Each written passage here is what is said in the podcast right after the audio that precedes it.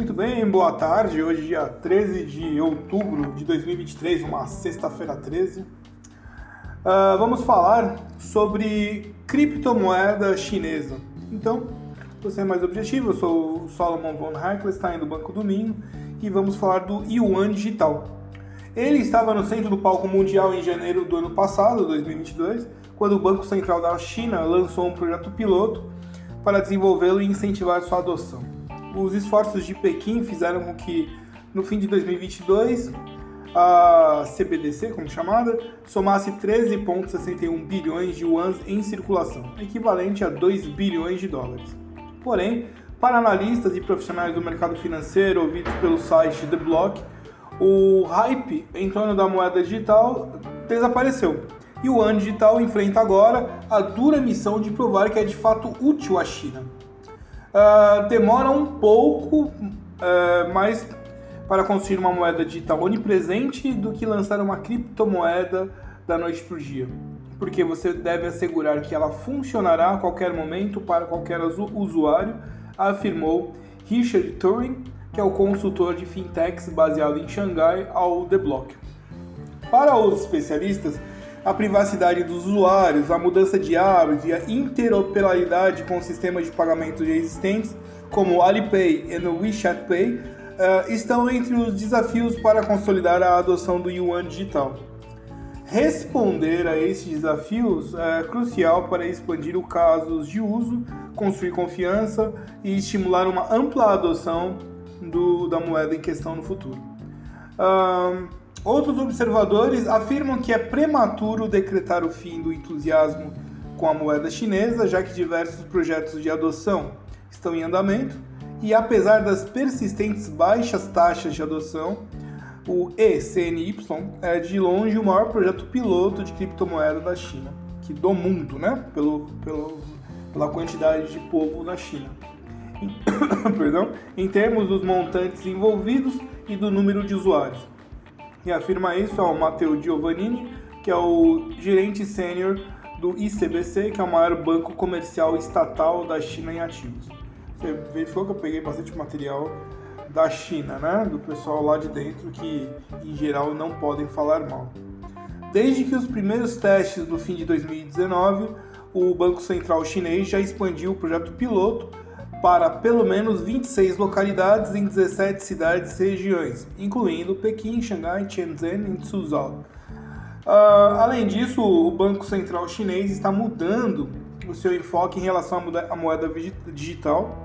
Nos anos anteriores, a autoridade, a autoridade monetária se concentrou em estimular os consumidores a adotarem a moeda.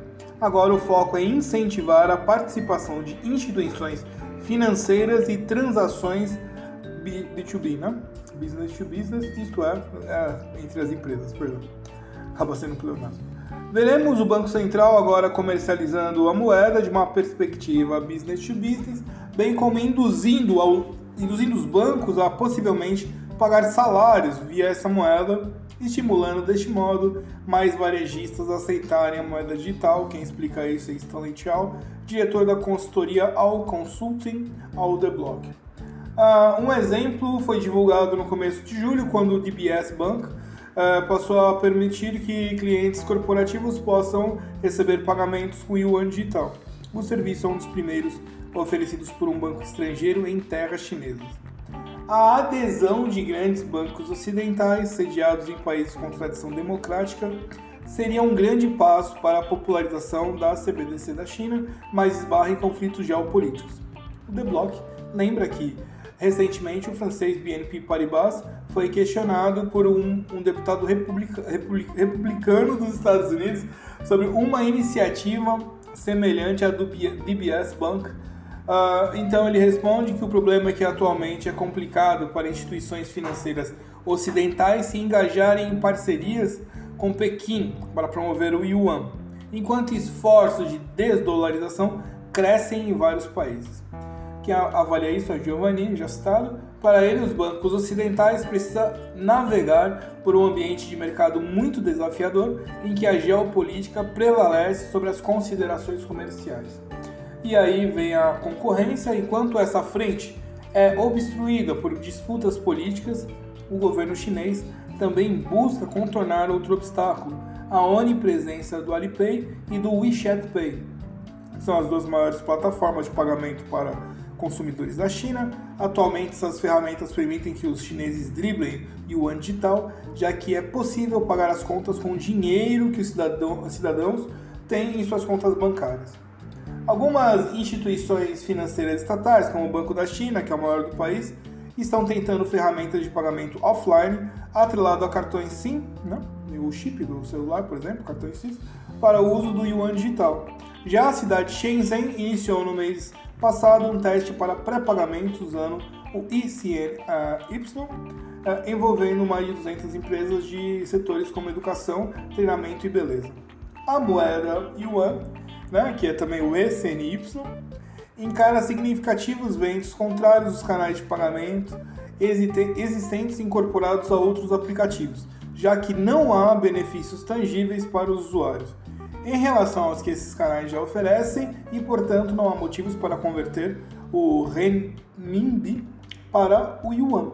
Explicou ao The Block, ao Donald Day, eh, diretor de operações da VDX, plataforma cripto sediada em Hong Kong.